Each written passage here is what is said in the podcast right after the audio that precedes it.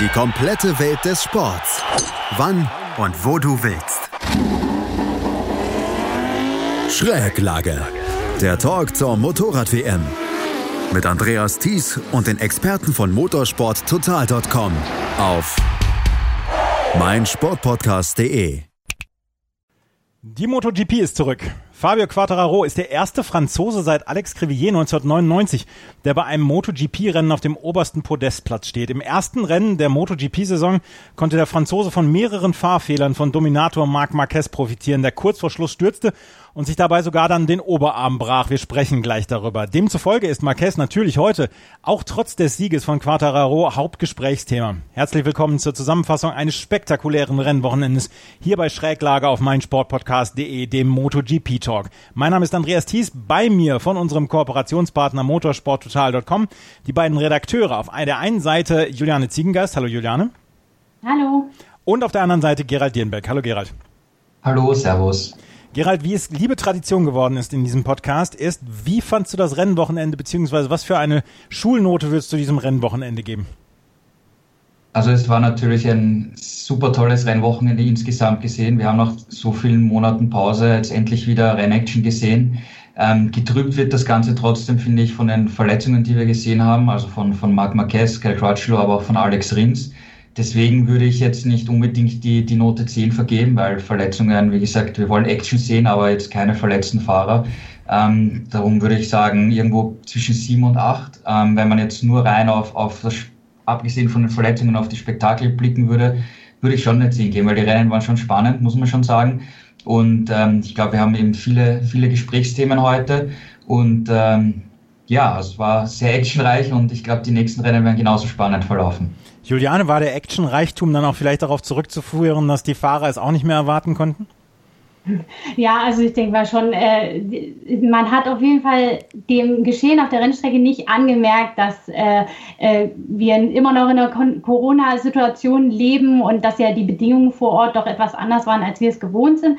Ähm, die Fahrer waren alle angriffslustig wie je und je und die Felder in den einzelnen Klassen extrem konkurrenzfähig. Also wir haben in den Qualifyings und in den Trainings wahnsinnig enge Zeitabstände gesehen und äh, auch die Rennen konnten sich alle sehen lassen. Wir haben ja vier Rennen an der Zahl gesehen, denn neben den drei WM-Klassen sind ja auch noch, ist ja auch noch die Moto E gefahren. Ähm, Gerald hat es angesprochen, leider äh, ist es auch zu ein paar schweren Stürzen gekommen und verletzungsbedingt sind uns einige Fahrer abhanden gekommen, darüber werden wir noch sprechen. Aber insgesamt hat das Rennwochenende auf jeden Fall Lust auf mehr gemacht und es ist äh, höchste Zeit, dass wir wieder Action auf der Rennstrecke sehen konnten. Würdest du der Benotung von äh, Gerald also zustimmen? Ja, also ich würde äh, die Stürze einkalkuliert auch so eine 8 geben, ähm, weil das schon ja ein Wermutstropfen ist nach diesem Wochenende so ein bisschen die Kehrseite dieser spannenden Rennen, die wir, gesehen haben. Aber wie gesagt, also dem Geschehen auf der Rennstrecke hat man weder die lange Pause noch die Umstände abseits der Rennstrecke angemerkt und insofern äh, war es ein gelungener Auftakt beziehungsweise für die kleinen Klassen eine gelungene Rückkehr auf die Strecke. Wir müssen das Rennen gerade mal ein bisschen zusammenfassen, bevor wir dann auf die einzelnen Fahrer kommen und ihr Wochenende insgesamt so ein bisschen bewerten, weil es war ein sehr actionreiches Wochenende und ein sehr actionreiches Rennen in der MotoGP wir hatten nur 20 Fahrer, weil Alex Rins musste ähm, in Q2 oder in, nach seinem Sturz in Q2 konnte er nicht äh, dabei sein. Kel Crutchlow, Gerald hat es eben schon gesagt, ist auch gestürzt und ähm, ist nach einem Besuch des Krankenhauses ist er dann oder ist ihm abgeraten worden, dann mitzumachen. In der ersten Startreihe standen Fabio Quattararo, Maverick Vinales und Marc Marquez. Das ist jetzt nicht so überraschend, beziehungsweise es ist jetzt nicht so, dass man sagen würde, wow, da ist die, die Welt untergegangen oder so. Dass Marc Marquez in der ersten Startreihe stand, das war aber gut, beziehungsweise das passte. Fabio Quattararo mit, einer, mit einem sehr guten Qualifying. Äh, Quattararo hatte als einziger einen harten Vorderreifen. Maverick Vinales hatte einen super Start, hatte äh, sofort geführt. Ähm, Quattararo eher mit einem schwächeren Start. Marc Marquez war aber schnell dahinter. Dann in der dritten Runde gab es das Überholmanöver von Marc Marquez und dann sah es schon so ein bisschen danach aus, hm, sehen wir das äh, gleiche Rennen wie in den letzten Jahren. Doch dann gab es einen großen Ausritt von Marc Marquez, der sich dann aber mit einer überragenden Aktion dann auch noch auf dem Motorrad rettete und dann wieder einreihen konnte. Er wurde durchgereicht dann hinten auf Platz 18 und musste von da an das Feld von hinten wieder aufrollen. Währenddessen hatte Quattararo die Führung übernommen und fuhr seine Rundenzeiten. Und eigentlich war so zwischen der Runde 5 und der Runde 18 war eigentlich nur noch das Bild, auf Marc Marquez, der unfassbar durch dieses Feld pflügte, der einen nach dem anderen kassierte, dann auch noch schnellste Rundenzeiten dann aufstellte. Das war eine großartige, ähm, eine großartige Reise von ihm, bis er dann in der gleichen Kurve, in der er schon ausgeritten war, anfangs das Rennen, dann stürzte und einen Highsider machte und dann auf seinen Oberarm fiel und sich den brach. Er war ausgeschieden, Fabio Quattararo konnte das Rennen zu Ende bringen und hat das Rennen gewonnen, hat das erste Rennen gewonnen und seinen ersten Grand Prix Gewinn gewonnen. Er ist der achtjüngste Sieger eines MotoGP-Rennens. Er gewinnt dieses Rennen ähm, vor Maverick Vinales, vor Andrea Dovizioso, die auf den Plätzen landen. Jack Miller auf Platz 4 und Franco Morbidelli auf 5. Gerald, wenn wir über dieses Rennen sprechen, wir wollen natürlich Fabio Quattararo würdigen, aber wir können die, ähm, wir können die Leistung von Fabio Quattararo nicht äh, bewerten, nicht abschließend bewerten, wenn wir nicht das Rennen von ähm, Marc Marquez bewerten, der in der dritten Runde die Führung übernommen hatte, in der vierten Runde diesen unfassbaren Save hatte, als er ausgeritten war in den Kies, dann wieder zurückkam, dann wieder gestürzt ist. Das Rennen war trotz des Sturzes von Marc Marquez komplett bestimmt, oder? Ja, ich möchte äh, zunächst aber am Samstag ähm, anfangen, weil ja. da ist mir etwas aufgefallen, was ich mir schon am Samstag gedacht habe, nämlich in der, in der Pressekonferenz. Ähm, da hat Marquez irgendwie vom, vom Gesichtsausdruck so auf mich persönlich gewirkt, als würde er es einfach morgen allen, also am Sonntag, ähm, einfach allen zeigen wollen. Er ist der Beste, er dominiert das, er holt sich den Sieg und alle anderen haben keine Chance und so startet er in der Saison. Das war mein persönliches Gefühl am, am Samstag, während ich die Pressekonferenz verfolgt habe. Und in dieser Pressekonferenz ist ja auch Vinales gesessen und er hat gesagt, ähm, ja, wenn er einfach irgendwo eine Chance haben will, dann muss er zuerst Marquez schlagen und das wird natürlich extrem schwierig. Und Vinales hat gesagt, ähm, ziemlich offen gesprochen, ehrlich gesagt, über die Taktik. Er hat gesagt, er muss schauen, dass er einfach den besten Start hat. Im Idealfall ist er in der ersten Kurve vorne. Und dann versucht er die ersten drei, vier Runden voll zu attackieren, um, um zu schauen, dass die hinten äh, dass er sich absetzen kann vom Rest und Marquez abzuschütteln wird schwierig. Und genau das hat Vinales gemacht. Ähm, das Holeshot-Device von Yamaha, das sie neu haben, das hat auch super funktioniert. Also da hat Yamaha definitiv äh, das richtige Teil entwickelt und äh, es hat funktioniert. Marquez hat sich dann sofort angehängt und ich habe mir schon gedacht, okay, die zwei ziehen jetzt einmal vorne weg und dann schauen wir mal, wie es sich entwickelt. Und Marquez hat dann aber einfach überholt und hat gleich versucht, das zu, zu zeigen, ich bin der Best, ich fahre euch allen weg, ja, ich dominiere heute. Und dann ist ihm dieser Fehler passiert, ja, wo er, wie er das abgefangen hat, überhaupt, dass er dort nicht überhaupt schon gestürzt ist, ist weiß er vielleicht selber nicht. Das war echt, ähm, da muss man sagen, das ist unglaublich, wie er das abgefangen hat und dass er überhaupt weiterfahren könnte. Ich glaube, 99 Prozent aller anderen Fahrer wären, wären gestürzt. Ja. Ähm, aber wir haben, er ist dann auf, auf Platz 16 wieder zurückgekommen. Und wir haben in den vergangenen Jahren schon öfter gesehen, dass Marquez äh, bei Aufholjagden einfach durchs Feld pflügt und, und extrem stark ist. Und wie gesagt, dadurch, er war der schnellste Mann an diesem Tag mit Abstand. Der hätte dieses Rennen gewonnen mit, ich weiß nicht wie vielen Sekunden Vorsprung, wenn er nicht irgendwann das Gas rausgenommen hätte.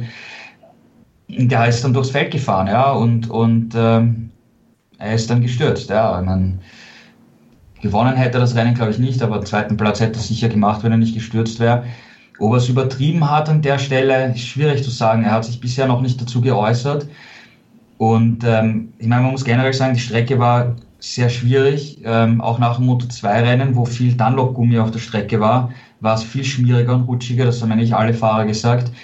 Dazu sind wir gegen Rennende gekommen, wo dann die Reifen schon abgebaut haben ein bisschen. Marquez ist ja natürlich volles Rohr gefahren und hat jetzt nicht wirklich die Reifen geschont. Da ist halt viel zusammengekommen. Ja, also schwierig zu sagen. Er hat sich selber noch nicht direkt zum Sturz geäußert. Wir sprechen gleich dann auch noch über die Verletzungen und was das für Auswirkungen haben könnte dann auf die weitere Saison von Marc Marquez, weil manche Fahrer sagen ja schon, wahrscheinlich sitzt er dann am Sonntag wieder auf dem Motorrad. Aber Juliane, diese Aufholjagd von Platz 16 dann auf Platz 3, wo er dann ja war, bevor er dann ausgeschieden ist, ähm, war das beeindruckender als alle seine Siege, die er so in den letzten Jahren zu, zusammengefahren hat, weil wie er, wie er wirklich die Leute hat stehen lassen und wie er immer wieder sich die Leute geschnappt hat, das war, das fand ich so unglaublich beeindruckend.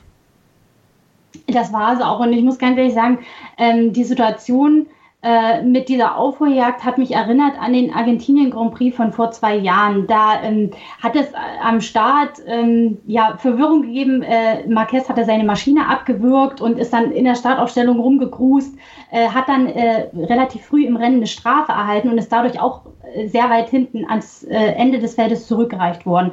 Und ich hatte die Befürchtung, dass es dieses Mal eventuell so laufen könnte wie damals. Da ist er nämlich wirklich wie ein Irrer durchs Feld gepflügt und hat die, die anderen so ein bisschen von der Strecke gerammt, kann man fast sagen. Damals gab es auch eine Kollision mit Valentino Rossi.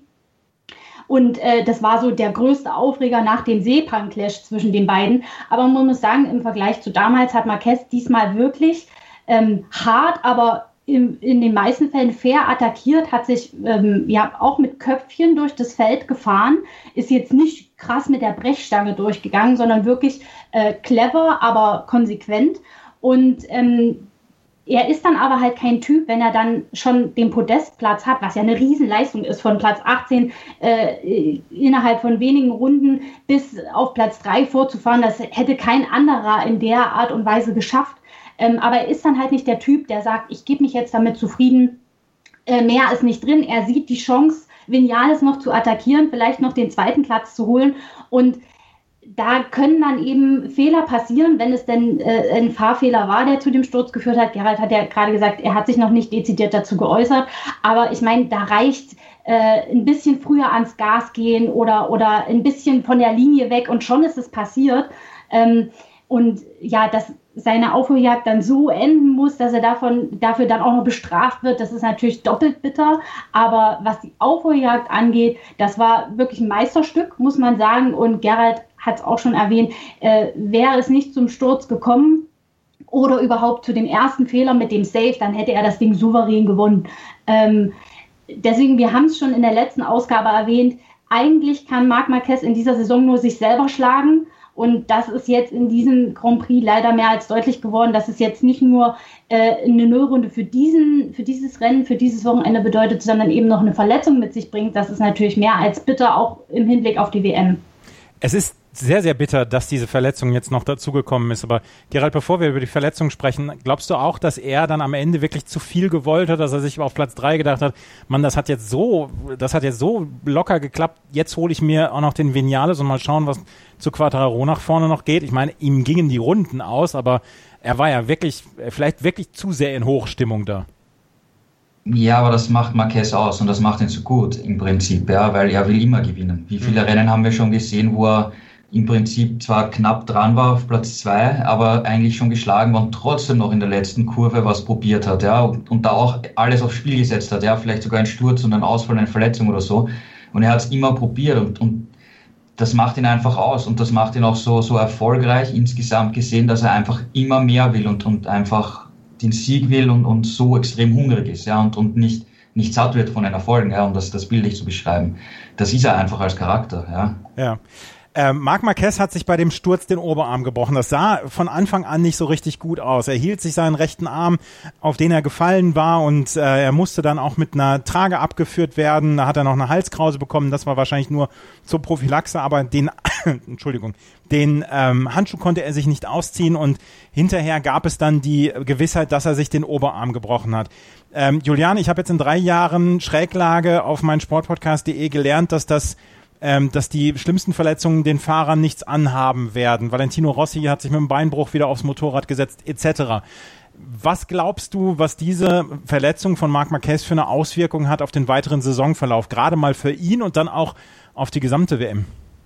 Hm, also äh, ich bin jetzt leider kein Arzt und äh, wir haben äh, gestern haben manche MotoGP-Journalisten getwittert, man müsste so ein Medizinbegleitstudium absolvieren, um äh, über sowas zu berichten, weil äh, die einzelnen Knochen und Nervenbahnen, die da verlaufen, ähm, da wissen wissen die Ärzte am besten Bescheid logischerweise. Aber ich glaube, die die größte Frage, die äh, im Moment im Raum steht, ist: Ist es jetzt nur der Knochen oder sind auch Nervenbahnen verletzt? Ja. Wenn zweiteres der Fall ist, dann haben wir es wahrscheinlich mit einer wirklich langen Ausfallzeit zu tun. Ähm, äh, feststeht, er wird auf jeden Fall am Dienstag operiert. Ähm, davon auszugehen, dass er in der Rest nochmal auf die Strecke geht, ist nicht. Ähm, und ich wage auch ehrlich gesagt bei so einer Verletzung zu bezweifeln, dass äh, Brünn, ja vielleicht Spielberg ähm, für ihn möglich sind und wenn ja, in welcher Verfassung.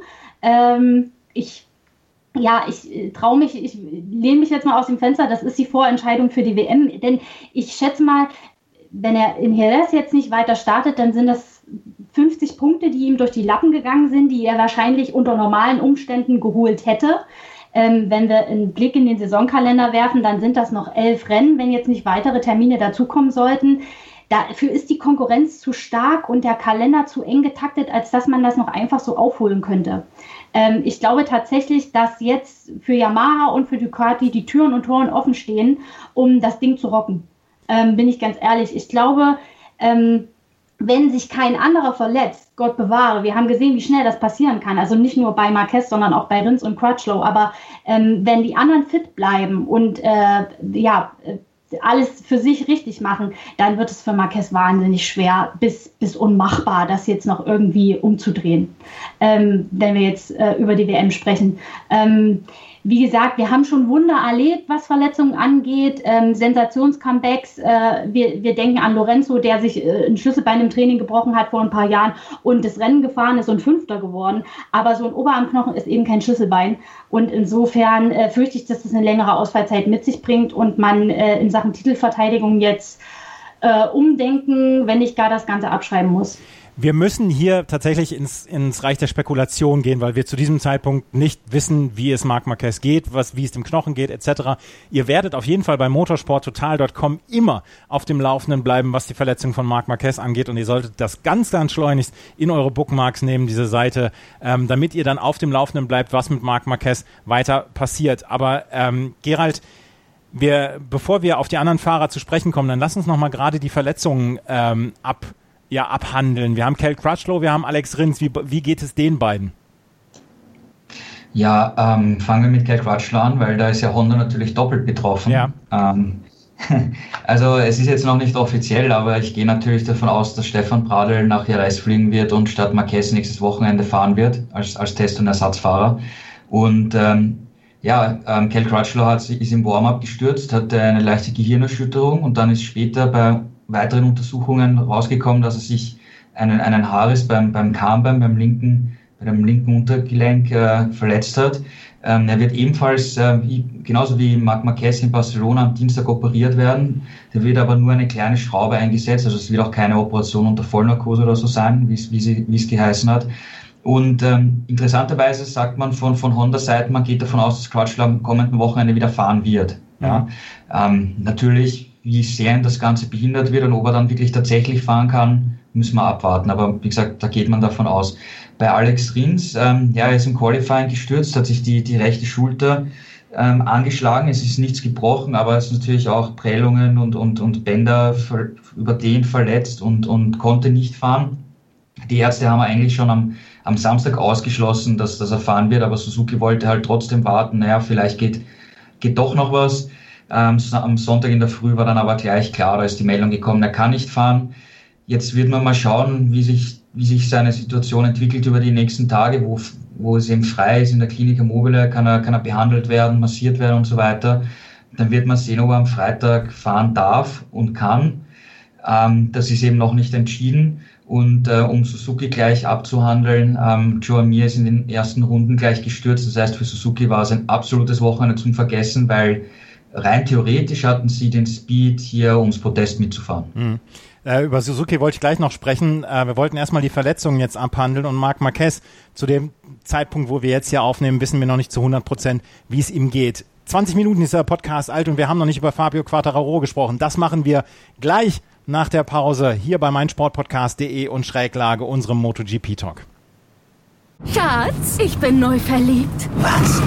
Da drüben. Das ist er. Aber das ist ein Auto. Ja, eben. Mit ihm habe ich alles richtig gemacht. Wunschauto einfach kaufen, verkaufen oder leasen. Bei Autoscout24. Alles richtig gemacht. Wie baut man eine harmonische Beziehung zu seinem Hund auf? Puh, gar nicht so leicht. Und deshalb frage ich nach, wie es anderen Hundeeltern gelingt, beziehungsweise wie die daran arbeiten.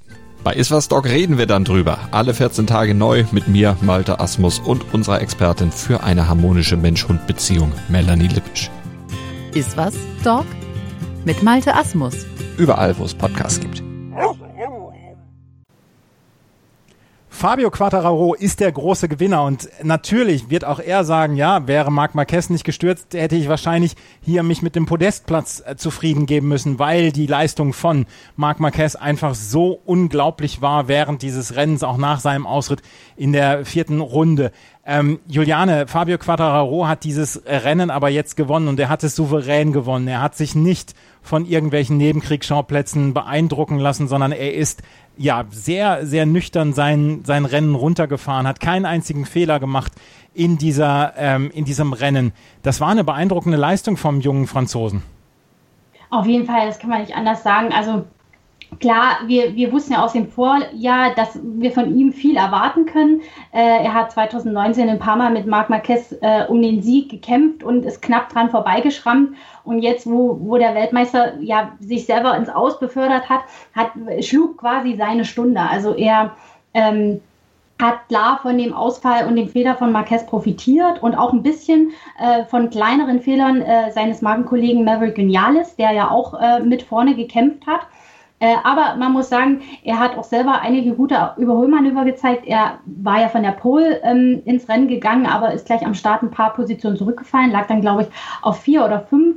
Ähm, hat sich dann an Jack Miller vorbeigekämpft und ähm, als Marquez dann aufgefallen war, lag er auf zwei. Ähm, Vinales hat dann einen kleinen Fehler gemacht und äh, Quadraro konnte durchschlüpfen und hat dann das von, von vorne aus wirklich super gemanagt. Es waren ja extreme Bedingungen mit den heißen Temperaturen, also Asphalttemperaturen von bis zu 60 Grad und äh, wir hatten ja fast 40 Grad Lufttemperatur.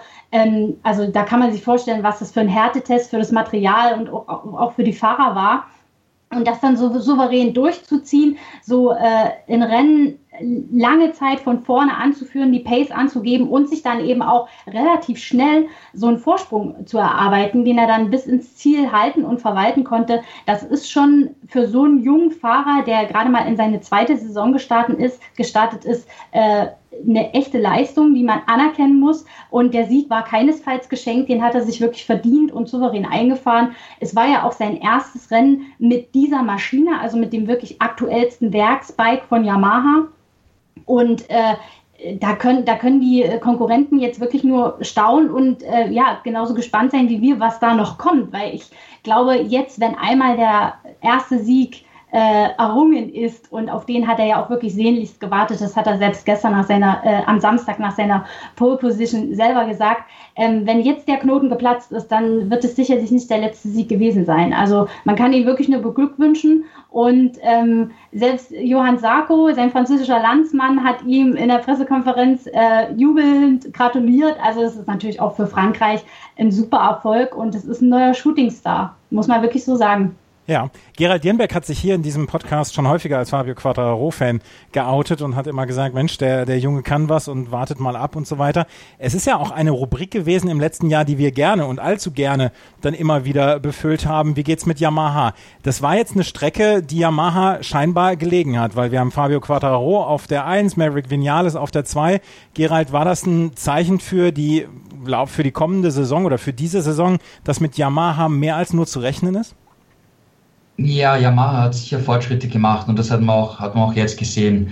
Ähm, Vinales hätte ich im Rennen dann doch ein bisschen stärker von der Performance eingeschätzt, als er dann tatsächlich war, aber er ist wie gesagt trotzdem äh, Zweiter geworden, Doppelsieg für Yamaha, also optimaler kann es nicht gehen, selbst wenn man jetzt theoretisch sagen würde, Marquez hätte das Rennen gewonnen, dann wären sie trotzdem mit zwei Fahrern am Podium gestanden. In der, wenn man, wenn man diesen Blickwinkel nimmt, gegen Marquez hätten sie vom Speed ja keine Chance gehabt. Also wenn Marquez nicht verletzt wäre, wäre es für sie trotzdem sehr, sehr schwierig, ihn, ihn, ihn zu schlagen, ja, vom, von der reinen ja. Performance her.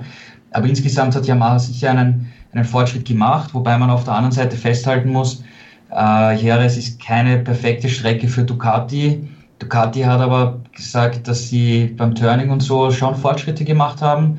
Äh, Jack Miller war mit dem Grip sehr zufrieden, Dovizioso ist noch nicht so ganz äh, zufrieden mit den neuen Reifen und trotzdem war jetzt äh, Yamaha, Entschuldigung, Ducati nicht so, so weit weg von, von Yamaha, ja. Und jetzt nach Jerez, äh, nach dem zweiten Rennen in Jerez kommen dann Strecken, die sind absolute Ducati-Strecken. Und äh, da könnte das Pendel dann doch zugunsten der Roten ausschlagen, weil wie gesagt, Jerez ist nicht so die, die Ducati-Strecke. Also wie stark Yamaha wirklich jetzt ist im, im Vergleich zur Konkurrenz, äh, äh, im Vergleich zu Ducati, weil, weil Honda müssen wir jetzt äh, mal gedanklich wegrechnen. Ohne, ohne Marc Marquez äh, müssen wir auf die nächsten Strecken schon noch ein bisschen abwarten, denke ich. Ja, aber es ist ja vielleicht auch ein Vorteil für Yamaha, dass jetzt gleich in der nächsten Woche wieder auf der gleichen Strecke gefahren wird, oder? Ja, definitiv. Also ähm, wenn Marquez dann nicht fahrt nächstes Wochenende, müsste Yamaha auf jeden Fall wieder mit Quattro und Vinales am Podest stehen. Ja. Ähm, Juliane, ist es nicht ein bisschen schade, dass wir jetzt dann über Fabio Quattaro sprechen, als nur dem Sieger von, von Marc Marquez Gnaden? Weil er hat ein fast perfektes Rennen geliefert für sich, aber es wird immer dieses Sternchen dabei sein, ja, wäre Marc Marquez nicht ausgeschieden.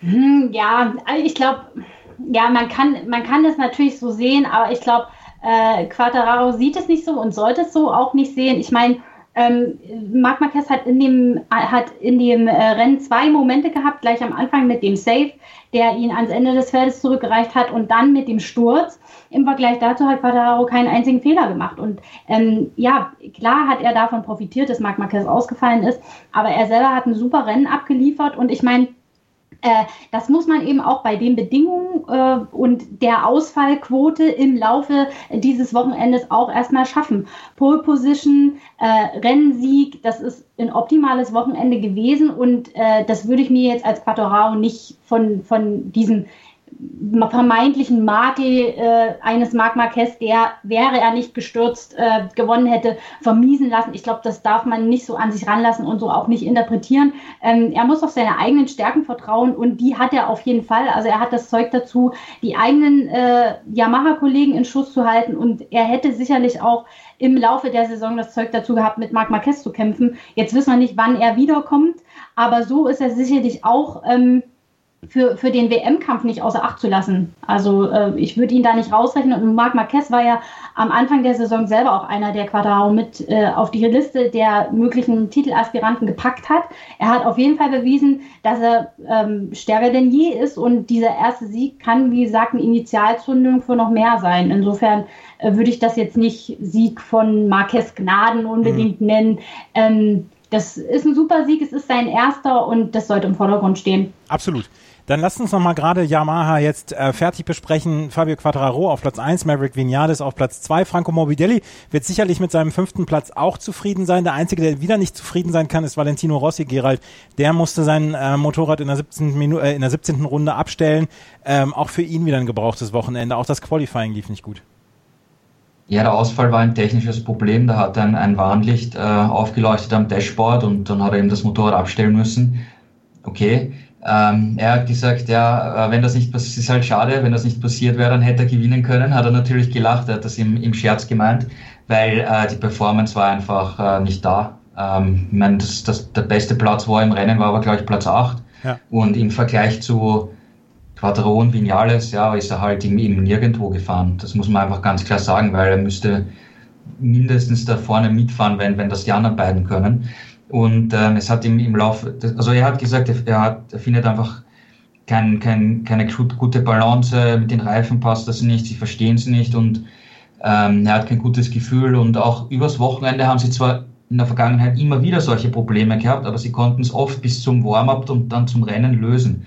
Und das ist diesmal nicht gelungen, obwohl sie auch schon am Mittwoch einen Testtag hatten und deswegen ja ziemlich ratlos. Es hat dann ähm, am Samstag eine interessante Aussage gegeben von Piero Tramasso vom äh, Michelin äh, Motor, Motorrad, Motorsportchef, der sich da um alles kümmert. Und hat gemeint, ja, es liegt auch am Fahrstil von, von Valentino, weil er sich nicht zu sehr, nicht zu stark neben das Motorrad legt und damit die Reifen, mit den Reifen anders umgeht. Oder sagen wir, sie nicht richtig nutzt, so wie es äh, Quattro und Vinales machen. Rossi hat gekontert, hat gesagt, nein, das stimmt alles nicht so. Ähm, aber im Endeffekt hat er nach dem Rennen am Sonntag trotzdem gesagt, dass das mit den Reifen nicht hinhaut. Also da, da wird schon ein, ein Körnchen Wahrheit dahinter stecken. Und um, um nochmal kurz größer auszuholen, ähm, Quattraro, wenn wir uns erinnern, also wenn wir uns generell erinnern, wir haben in den letzten zweieinhalb Jahren immer wieder darüber geredet, wie, wie Yamaha mit den Reifen einbricht, Vinales, Rossi in der zweiten Rennhälfte und so weiter. Ein vergangenes Jahr ist Quattro gekommen und hatte diese Probleme fast gar nicht. Ja. Und das ist, das ist, das ist Fahrstil. Vielleicht weiß es nicht anders, kennt es nicht anders, ja, weil, weil er halt nur letztes Jahr MotoGP gefahren ist. Und ähm, man hat dann gesehen, dass Vinales im, im, Laufe des vergangenen Jahres im Herbst auch einiges umgestellt hat und hier näher rangekommen ist. Trotzdem ist Quattro immer noch mit dem Reifenmanagement besser. Das hat man gestern eigentlich auch gesehen. Ja. Ähm, und Rossi ist, hat diesen Schritt nicht gemacht oder, oder kommt nicht dorthin, wo Quattraro ist mit, mit dem Reifenmanagement. Ja. Es ist sicher eine Wissenschaft für sich. Es ist sicher nicht einfach, das etwas nachzumachen oder zu kopieren, was, was man schwierig auch an den Daten sieht, ähm, um sich natürlich auch darauf umzustellen. Also, also ich glaube da schon, dass insgesamt hier ein Körnchen Wahrheit ist, dass Fabio Quattro, aus welchem Grund auch immer, vielleicht einfach nur Naturtalent, ähm, so gut mit den aktuellen Reifen umgehen kann und, und Rossi tut sich einfach schwer damit. Ja. Ja. Valentino Rossi also ausgefallen. Ansonsten Yamaha, glaube ich, mit einem sehr, sehr guten Wochenende. Lasst uns über die anderen Teams sprechen. Juliane, lass uns über ähm, Ducati sprechen. Andrea Dovizioso, eher ein unauffälliges Rennen. Trotzdem steht am Ende der Podestplatz. Er wird sich, ähm, er wird sich sagen, Mensch, das war für mich perfekt gelaufen. Jack Miller auf Platz 4. Der hatte zwischendurch auch noch höhere Ambitionen, auf jeden Fall aufs Treppchen. Pecco Bagnaia war auch erst noch ein bisschen weiter vorne. Auf Platz 7 ist er am Ende eingefahren. Ähm, Danilo Petrucci auf Platz 9, Johann Sarko auf Platz 11, äh, Tito Rabat auf Platz 14. Wie würdest du das Ducati-Wochenende hier einschätzen, von, vor allen Dingen von Werks- zu Kundenteams dann noch? Mhm. Also ich muss sagen, wenn ich jemanden nicht auf dem Podium erwartet hätte an diesem Wochenende, dann ist es Dovizioso. Ja. Das muss ich ganz ehrlich sagen. Ähm, er hat äh, die, die Trainings über eigentlich immer wieder äh, betont, dass man noch mit der Balance und den Reifen Probleme hat. Also dieser neue Hinterreifen von Michelin mit der neuen Konstruktion, der bereitet Ducati ja seit den Vorsaisontests Probleme. Und so hundertprozentig zufrieden ist man damit immer noch nicht. Ähm, aber im Rennen, du hast es gesagt, äh, hat Dovizioso wirklich ein besonderes und solides äh, ähm, Rennen gezeigt. Äh, er hat sich immer in dieser Verfolgergruppe äh, hinter Vinales und Quadrao aufgehalten und konnte dann am Ende auch so ein bisschen von den Rangeleien der anderen profitieren und im richtigen Moment einfach äh, durchziehen. Also auch wieder die Hackordnung zwischen dem Kundenteam Pramac und dem Werksteam äh, von Ducati herstellen und sich eben damit dann auch den dritten Platz auf dem Podium sichern. Äh, Dovizioso stand in Jerez noch nie auf dem Podium, mit keinem der Hersteller, wo er bisher gefahren ist, auch mit Ducati nicht. Und die Strecke ist ja ähm, traditionell nicht so eine Ducati-freundliche Strecke, ist relativ eng und wendig. Da kann die Ducati ihre Stärken nicht ausspielen. Dass er jetzt hier auf dem Podium steht, das ist auf jeden Fall ein Fingerzeig für die, für die Saison. Klar hat er jetzt auch von den Ausfällen profitiert, aber er hat selber gesagt, für mich fühlt sich das jetzt hier wie ein Sieg an, weil er wahrscheinlich selber nicht damit gerechnet hat. Und jetzt hat man für das nächste Wochenende natürlich wertvolle Daten, wird auch nochmal äh, genau die Reifensituation analysieren können. Und äh, wenn er das nächste, äh, nächstes Wochenende wieder schaffen sollte und dann eben Strecken äh, wie Spielberg, wie Misano, wie Barcelona kommen, äh, die Ducati liegen, dann könnte das ein richtig guter Lauf für Dovizioso und für Ducati werden, also insbesondere für Dovizioso. Immer noch, wir haben uns letzte Ausgabe darüber unterhalten, im Hinterkopf die Vertragssituation. Ähm, er fährt ja im Moment auch um einen Vertrag, könnte man so ein bisschen sagen, auch wenn Ducati nicht wirklich andere Kandidaten zur Verfügung hat, aber noch nichts ist fix. Und äh, er demonstriert auf jeden Fall, äh, dass er äh, nach jetzigem Stand eine gute Partie wäre, um an ihm festzuhalten von Seiten äh, Ducatis.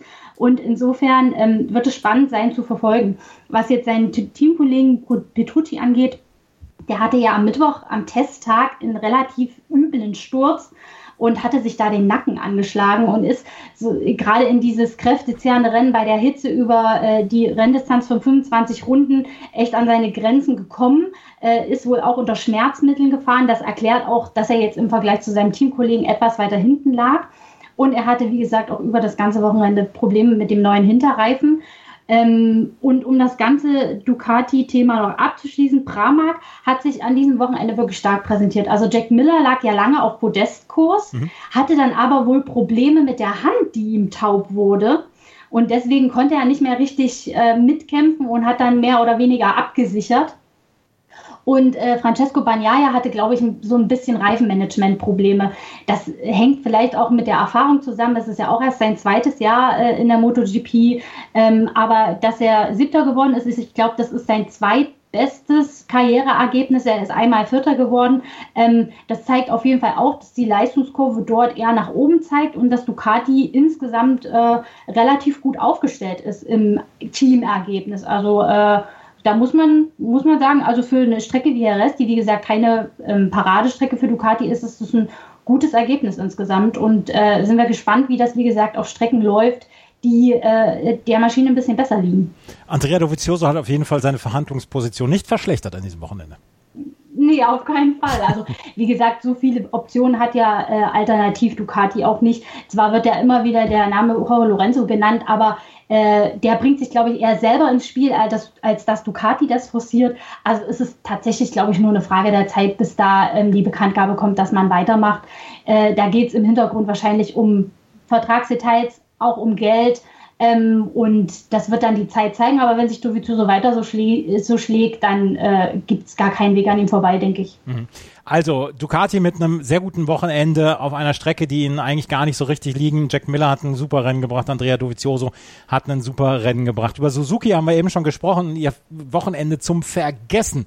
Alex Rins ist gar nicht erst angetreten, Jean Mir ist in der ersten Runde gleich, musste er sein Motorrad abstellen, obwohl die freien Trainings so gut gelaufen sind für Jean Mir. Also Suzuki wirklich mit einem Wochenende, was man gerne aus dem Kalender streichen möchte, beziehungsweise blitzdingsen möchte. Aber Gerald, lass uns nochmal über die anderen Teams sprechen. Lass uns über über KTM sprechen. Die haben mit Paul Espargaro auf Platz 6 und Miguel Oliveira auf Platz 8 äh, am Ende gezeigt, dass sie ähm, dann doch auch ja, noch ein bisschen Probleme haben, direkt vorne reinzufahren, obwohl Paul Espargaro relativ nah dran war. Brad Binder hatte sich selber durch einen Fahrfehler rausgebracht und Icardi Corona, der eigentlich ganz gut gefahren ist, ähm, ist am Ende nicht im Ziel angekommen. Wie bewertest du das KTM-Wochenende?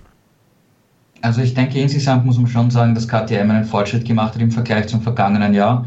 Ähm, das Motorrad ist insgesamt einfacher zu fahren, was sich über die Renndistanz natürlich positiv auswirkt. Ähm, Reifenmanagement ist besser geworden, Turning ist besser geworden und das Resultat sieht man. Ich meine, äh, Pol haben im Ziel sieben Sekunden gefehlt auf, auf den Sieger äh, Quattro und der hatte schon viereinhalb Sekunden Vorsprung auf äh, Vinales. Das heißt, Podestplatz war in Sichtweite, war in Reichweite. Er ist eigentlich immer in, in dieser Gruppe mitgefahren, also da ist, da ist absolut ein Fortschritt äh, gelungen. Ähm, Oliveira hatte im, im äh, Qualifying oder auch schon im freien Training Schwierigkeiten, wirklich eine ultraschnelle Runde rauszuhauen.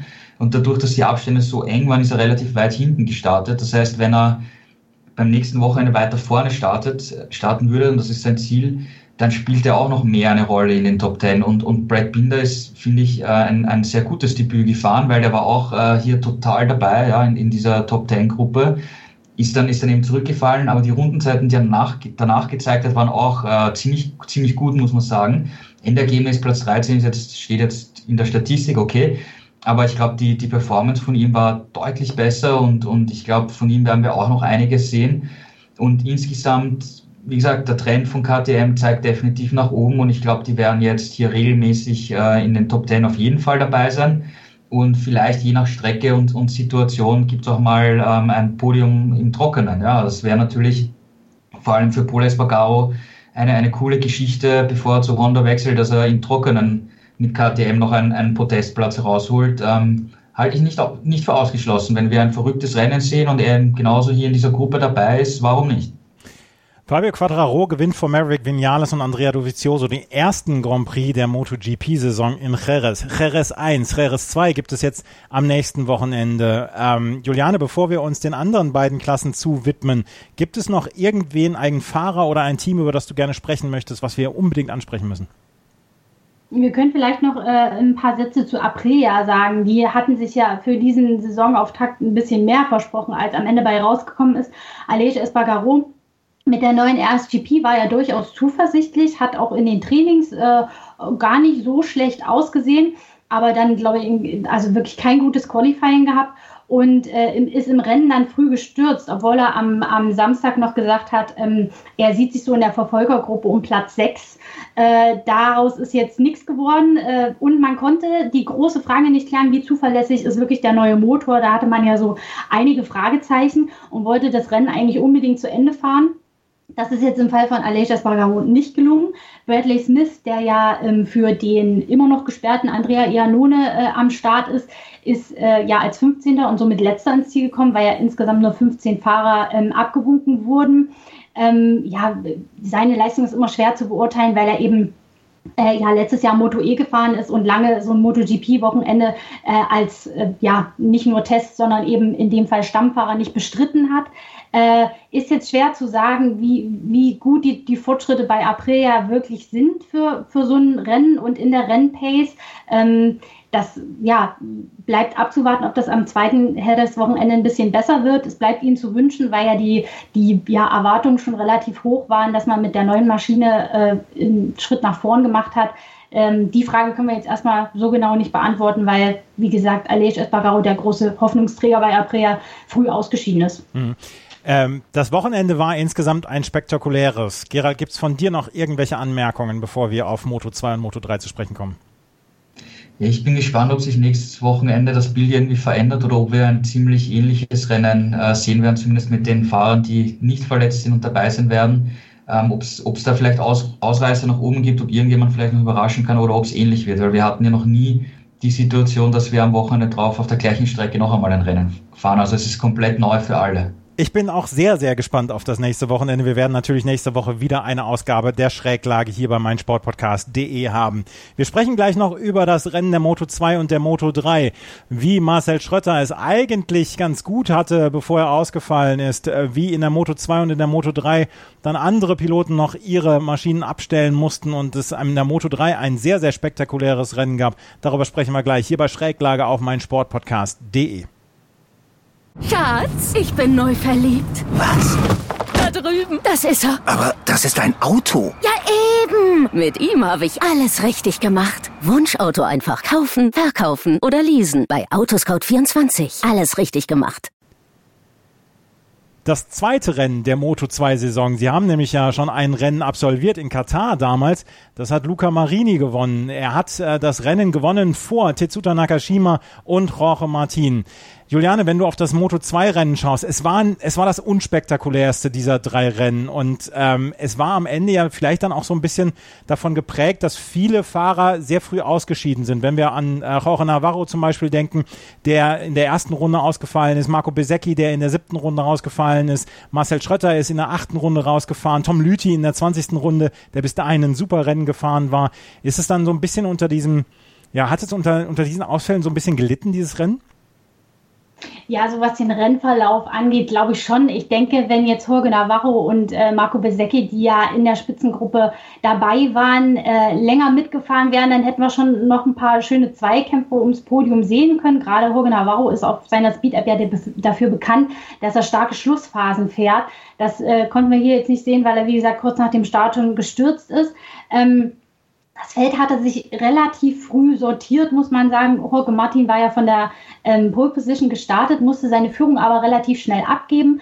Und äh, als Marini dann einmal in Front lag, äh, konnte er sich relativ schnell einen Vorsprung erarbeiten und hat das souverän nach Hause gefahren.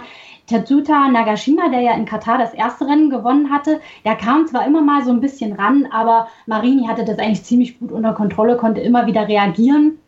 Ja, und Jorge Martin äh, von der Pole gestartet ist dann Dritter geworden. Auf jeden Fall ein großer Erfolg für ihn. Äh, aber so die richtige Würze war da natürlich dann schon relativ früh nicht mehr drin. Ähm, besonders tragisch ist das Rennen für äh, das Intec GP Team verlaufen. Du hast es angesprochen. Äh, Marcel Schritte und Tom Lütti sind beide nicht ins Ziel gekommen. Bei Schritter sah es ja so schlecht gar nicht aus. Ich glaube, er lag auf Platz sechs oder sieben, als er mhm. ausgefallen ist. Hatte sich gerade so ein bisschen frei gefahren und äh, war dabei, in seinen Rhythmus zu finden. Und dann natürlich kam der Sturz. Äh, bitter für ihn. Der hatte ja am ähm, Samstag im dritten freien Training noch den Neun-Runden-Rekord in äh, Jerez aufgestellt. Also man hatte schon irgendwie die Hoffnung, da geht noch was. Ähm, bei seinem Teamkollegen Tom Lütti hingegen, da lief es das ganze Wochenende über nicht gut. Ähm, er hat selber gerätselt, was da passiert ist, weil er ja am Mittwoch im Test äh, noch vorne mit dabei war. Ob das jetzt an den hohen Temperaturen lag oder äh, ob man da jetzt an der Abstimmung einfach nicht die richtige gefunden hat, das wird man jetzt analysieren müssen. Aber er äh, ist gestürzt. Da lag er, glaube ich, gerade so in der Top 10. Er war ja nur von Startplatz 19 ins Rennen gegangen, hatte genau. profitiert von ein paar Ausfällen, ist auch selber ein bisschen nach vorne gekommen. Aber das wäre natürlich jetzt auch nicht das Top-Ergebnis gewesen, was man eigentlich von einem Tom Lütti erwartet. Insofern ist da viel Arbeit. Äh, äh, die haben viele Hausaufgaben zu erledigen für das nächste Wochenende. Gerade bei Tom Lütti wird man finden müssen, was da gefehlt hat ist natürlich ein Saisonstart, wie man ihn sich nicht wünscht, mit äh, zweimal äh, null, äh, also Komplettausfall für das ganze Team. Aber wir hoffen mal, dass es nächste Woche irgendwie besser läuft. beziehungsweise diese Woche. Wir sind ja schon in der Woche. Ja. Lass uns mal gerade bei den deutschsprachigen Fahrern ähm, bleiben. Gerald, Marcel Schrötter, ich persönlich hatte auch das Gefühl, äh, so was, was Juliane gesagt hatte, er hatte sich gerade freigefahren, er hatte dann auch die Pace, um mit den Leuten davor äh, mitzuhalten, auch wenn er am Anfang so ein, zwei Plätze dann noch verloren hat, er war zwischendurch auf Platz fünf. Und äh, er hatte eigentlich die Pace, war das dann ein Fahrfehler von ihm? Und bei Tom Lüthi, kannst du einmal noch gerade nacherzählen, wie sein Wochenende gelaufen ist, weil die Quali war ja nun wirklich eine Katastrophe mit Platz 19 und ähm, er hatte, er hat ja schon wirklich gute Ansätze dann gezeigt im Rennen, wo er dann bis auf Platz 10 vorgefahren war. Ja, Marcel war eigentlich ganz okay unterwegs. Also auch, auch im Training hatte er mal eine Bestzeit und, und hat Potenzial aufblitzen lassen.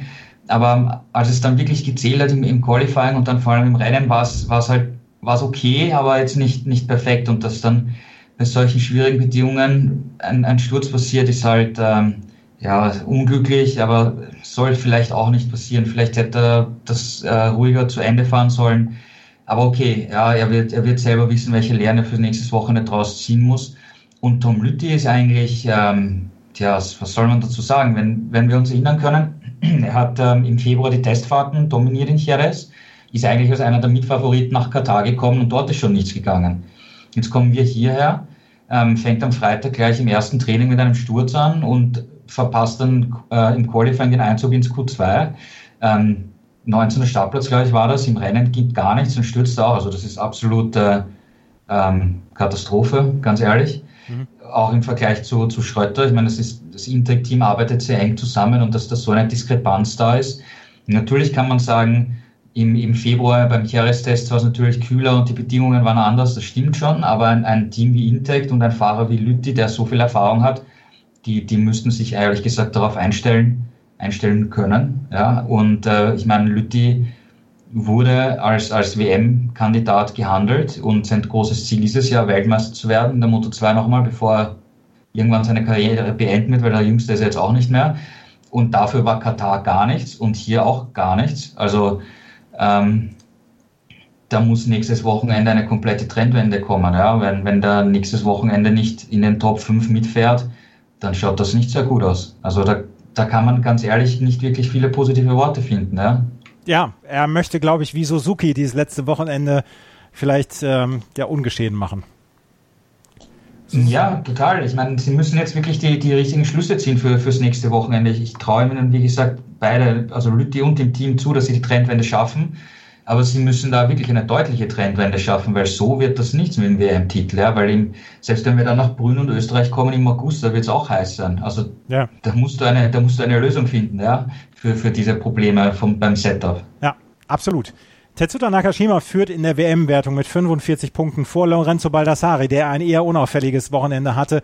28 Punkte Luca Marini mit seinem Sieg jetzt auf Platz 3 vorgespült. Inea Bastianini auf Platz 4 in der Gesamtwertung mit 23 Punkten. Das war die Moto 3, äh, Moto 2. In der Moto 3 haben wir am Ende den Sieger Albert Arenas, der seinen zweiten Saisontitel eingefahren hat, der jetzt die 50 Punkte hat, vor Ayogula und auf der, auf der Position 3 Toni Abolino. Ähm, Juliane, das war ein Moto3-Rennen, wie man es fast schon gewöhnt ist. Die ersten neun innerhalb von einer Sekunde und es hat ähm, derbe Spaß gemacht, diesem Rennen zuzuschauen, fand ich. Wie ging's dir? Auf jeden Fall. Also es war ein richtiger Moto 3 Klassiker. Wir kennen ja diese Gruppenrennen, äh, die, die ja über viele Runden in, einer, in einem riesengroßen Pulk fahren. Also ich glaube, äh, die ja, Führungsgruppe, wenn man das dann überhaupt noch so nennen kann, die lag bei Rennhälfte immer noch bei 17 Leuten, die da innerhalb von wenigen Sekunden sich an der Perlenkette aufgefädelt haben. Ähm, und es gab immer wieder Positionswechsel, auch mehrere Führungswechsel. Am Anfang war der Posetter Tatsuki, Tatsuki Suzuki noch vorne. Ähm, dann war mal das äh, Duo von äh, Sky Racing, also aus dem Team von Valentino Rossi vorne. Ähm, und am Ende äh, hat das Arenas ganz clever gemacht. Also er hat sich da aus den ganzen Scharmützeln rausgehalten, hat äh, nicht übertrieben und irgendwelchen äh, Quatsch gemacht, sondern so ein bisschen auch auf die Lücke durch die Positionskämpfe der anderen gewartet und war dann eben der der lachende dritte, vierte, fünfte, sagen wir mal so, weil die, die Gruppe war ja am Ende immer noch zehn Mann groß. Ähm, äh, ja, Wermutstropfen ist John McPhee, der hat das Rennen auch zwischenzeitlich mal angeführt.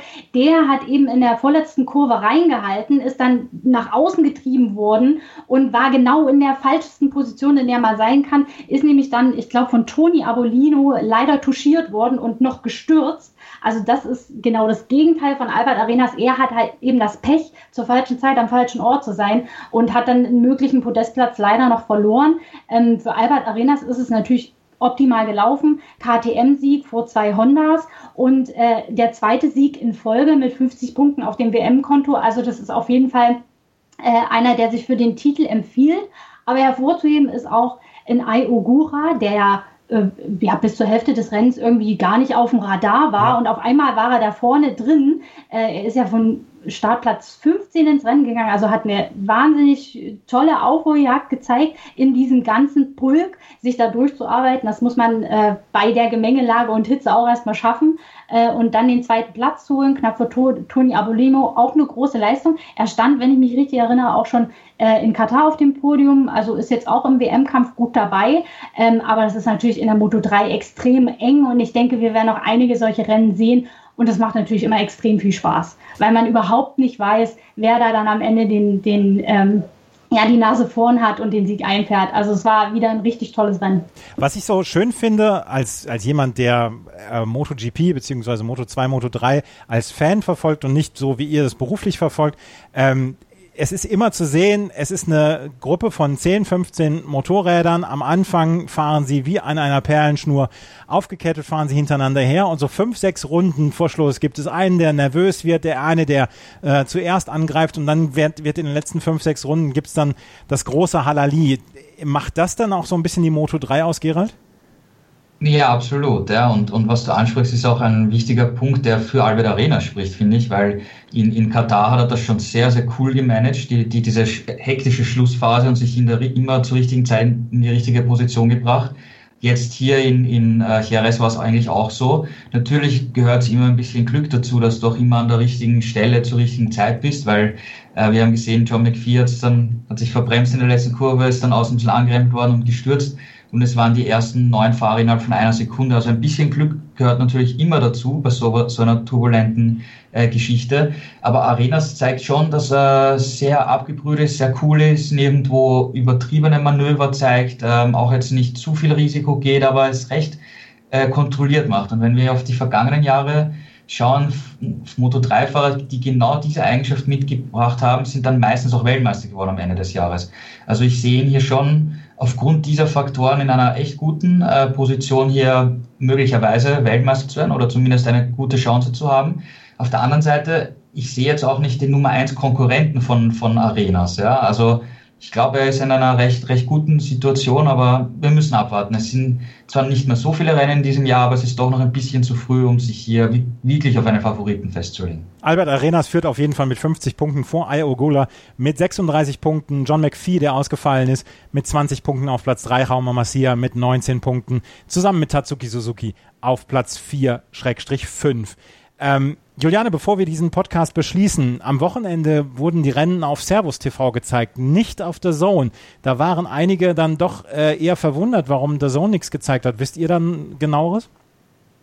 Also das kam tatsächlich äh, total überraschend. Wir sind am Donnerstag, als wir unsere TV-Übersicht zusammengestellt haben, auch fest davon ausgegangen, dass The Zone das zeigt.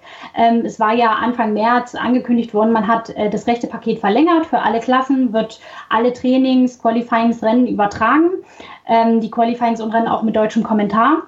Und dann haben wir festgestellt, okay, Freitag, erstes Training, keine Übertragung. Hm. Ähm, und dann hat sich so im Laufe des Tages herausgestellt, wir haben natürlich auch versucht nachzufragen und ein offizielles Statement zu kriegen, aber The Zone war da relativ wortkarg, auch den eigenen Kunden gegenüber leider, ähm, dass äh, dieses Wochenende keine Übertragung mehr stattfinden wird. Äh, Ed Kamilke, der ja ähm, für The Zone kommentiert, hat dann auf seinem Facebook-Account äh, nur verraten, es gibt da wohl rechtliche Probleme wie genau die zustande gekommen sind, ob man da in der Corona-Pause aufgrund der neuen Umstände nachverhandelt hat oder wie auch immer. Das wissen wir leider nicht. Das sind Hintergrundinformationen, die uns im Moment nicht zugänglich sind. Aber laut The Zone will man äh, am nächsten Wochenende wieder wie gewohnt in die Berichterstattung einsteigen. Und wir hoffen mal, auch für die Fans, die ein Abo abgeschlossen haben, dass das dann auch tatsächlich so passiert. Denn der Shitstorm in den sozialen Medien war auch aufgrund der Kommunikation, es wurde ja nichts Offizielles lange bekannt gegeben, äh, relativ groß und die Enttäuschung. Und deswegen wollen wir hoffen, dass sie diesmal zu ihrem Wort stehen und dass äh, dieses Wochenende auch tatsächlich übertragen wird.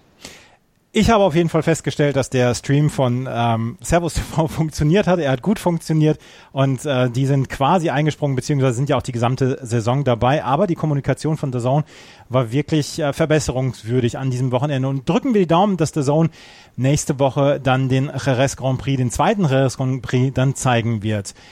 Gerald Dirnberg, Juliane Ziegengeist, ich, ich danke euch sehr für eure Mitarbeit an diesem Podcast heute. Vielen Dank dafür. Ja, gerne wieder, hat Spaß gemacht.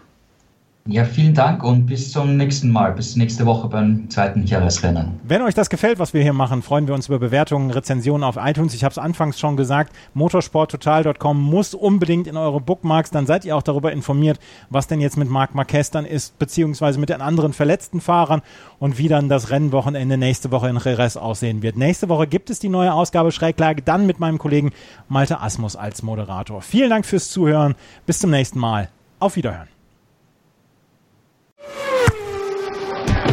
Die komplette Welt des Sports. Wann und wo du willst. Schräglage. Der Talk zur Motorrad-WM.